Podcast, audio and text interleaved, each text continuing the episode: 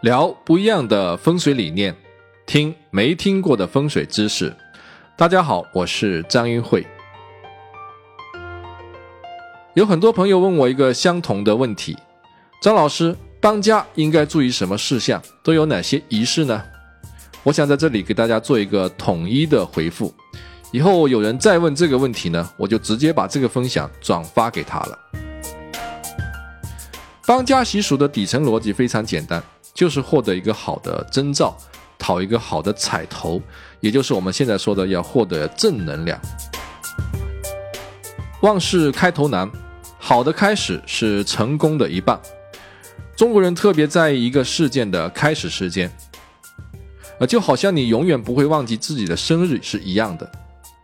认为好的开始预示着一个好的结果。搬入新家就是一个新生活的开始。所以中国人通过一些仪式感来表示对这个事件的重视，期望未来的生活越来越好。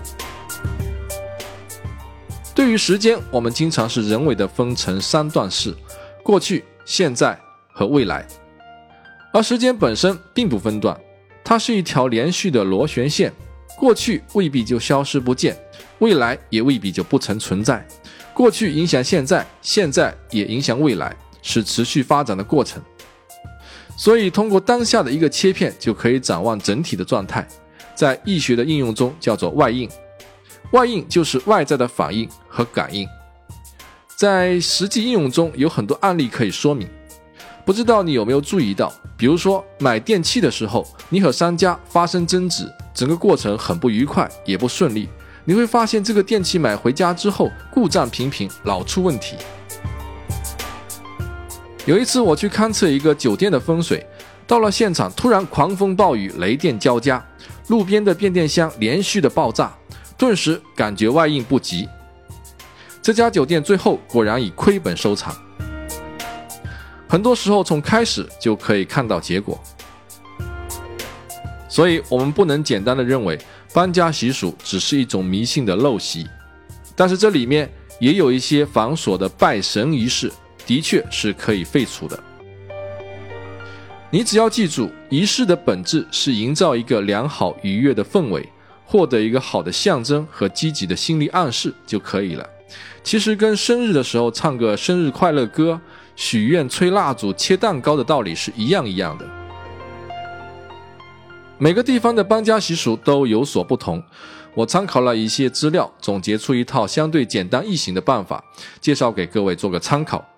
仪式都是人创造的，大家不必拘泥于那些具体的形式，只要明白其中的道理，我们自己也可以创造一些新的仪式。第一点就是在搬家之前的准备工作，首先是选一个良辰吉日，房子朝向不同，住的人不同，选的时间是不一样的，具体的方法有机会再讲。沿海的城市呢，还会考虑在海水涨潮的时候搬家。其次呢，要准备好开门六件宝，哪六样东西呢？第一样是米，用一个桶装八分满的米。第二样物品是准备一个红包，红包里面放进一百六十八块钱，然后放在米桶里面。第三样物品是两件新的扫把和新的簸箕，把手上呢要贴上红纸。第四样物品是水，用一个水桶装三分满的水。第五样是新的碗筷，碗和筷子的数量都要成双成对，然后把碗筷放到水桶里。第六样就是准备一个火炉啊，这个是最难的，你可以用煤油灯之类的东西来替代它。以上都是我们生活中的日常用品，平时也用得上，所以准备一下也无妨。啊，还有一些拜神的仪式，这里就不做介绍了。第二呢，再来介绍搬家当日需要注意的事项。搬家的那一天不能够生气，要保持心情的愉悦，这是最重要的。也不能够打骂小孩，这都会带来不好的气氛和气场。人进房的顺序是，主人们按照长幼的顺序先后进入房间。然后呢，才是请客人进入房间。按照传统的说法，家中如果刚好有孕妇，那么搬家的时候，孕妇最好是避免到现场，以免动了胎气。另外，在搬动物品之前呢，要用新的扫把在上面扫两下，然后再搬，据说可以避免惊动胎神。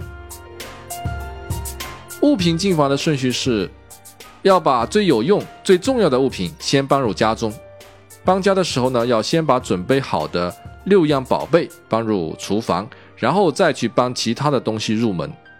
如果有请神像或者是其他的吉祥物品呢，是要先请神灵入住新房的。像刀剑一类比较锋利的物品，要留到最后去搬，以免会引起血光之灾的心理暗示。如果是公司搬家的话，就需要把保险柜、执照等重要物品先搬进来。沉重的东西别人搬，贵重的东西自己搬。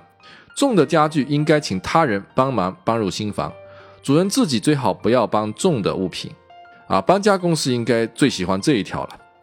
它的原理很简单，进入新房的第一天要轻松一点，第一天就那么辛苦的搬东西，那么日后可能就更累了。那我可不可以空手进入房子呢？啊，不能够空手进门，空手进门表示没有带财，没有带好运到房子里面，也不是一个好兆头。所以手上必须要拿点东西，最好是六件宝里面的一件，或者其他什么金银首饰，反正是好东西就行了。搬入新房的第一天，不能够在新房里睡午觉，为什么呢？一进房就躺下是一种容易生病的征兆啊！因此到了晚上睡觉也是一样，躺下五分钟之后马上起来工作娱乐一下，然后再继续睡觉，而不是一卧不起啊！为了有个好兆头，古人的想象力真的是非常的丰富。第三呢，就是暖房的过程啊，把家里的门窗都打开。最好是打开旺气方的门窗，把灯光也都打开，让家里充满阳气。然后呢，烧一壶滚烫的热水，把家里的空调、电扇也都打开，制造一种风生水起的热闹景象。你还要邀请亲朋好友到家里来聚会，人来的越多越热闹，房子的阳气就越足。所以中国人常说“高朋满座，蓬荜生辉”呀。如果你是客人，就要知趣点，主动赞美一方新房子，说一些吉祥话，这也是一种基本的生活礼仪了。人家请你来就是要讨个吉利的，当然有伴手礼、有红包就更好了。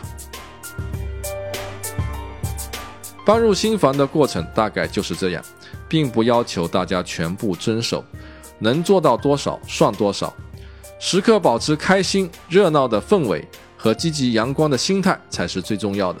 并不是要拘泥于那些具体的细节。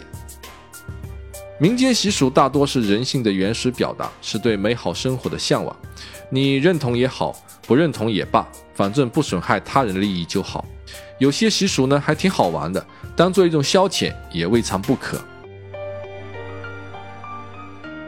上次我在讲清明禁忌的时候呢，有位朋友在网上吐槽说，生活在禁忌中的人好像挺可怜的，那么多禁忌累不累啊？我们知道过去搬家时候呢，可以放鞭炮热闹热闹。现在新的规定是不可以随便放鞭炮了，不准放鞭炮，其实就是我们这个时代的生活禁忌。你以为现在生活中的禁忌就一定比古代少吗？人活的是越来越自由了呢，还是越来越不自由了呢？这是值得你去思考的一个问题。好了。如果你想要了解更多的相关知识，你可以关注我的微信公众平台“易会堂”，易是易经的易，会是智慧的会，堂是堂堂正正的堂。关注头像最帅的那个，你就可以得到更多的相关信息了。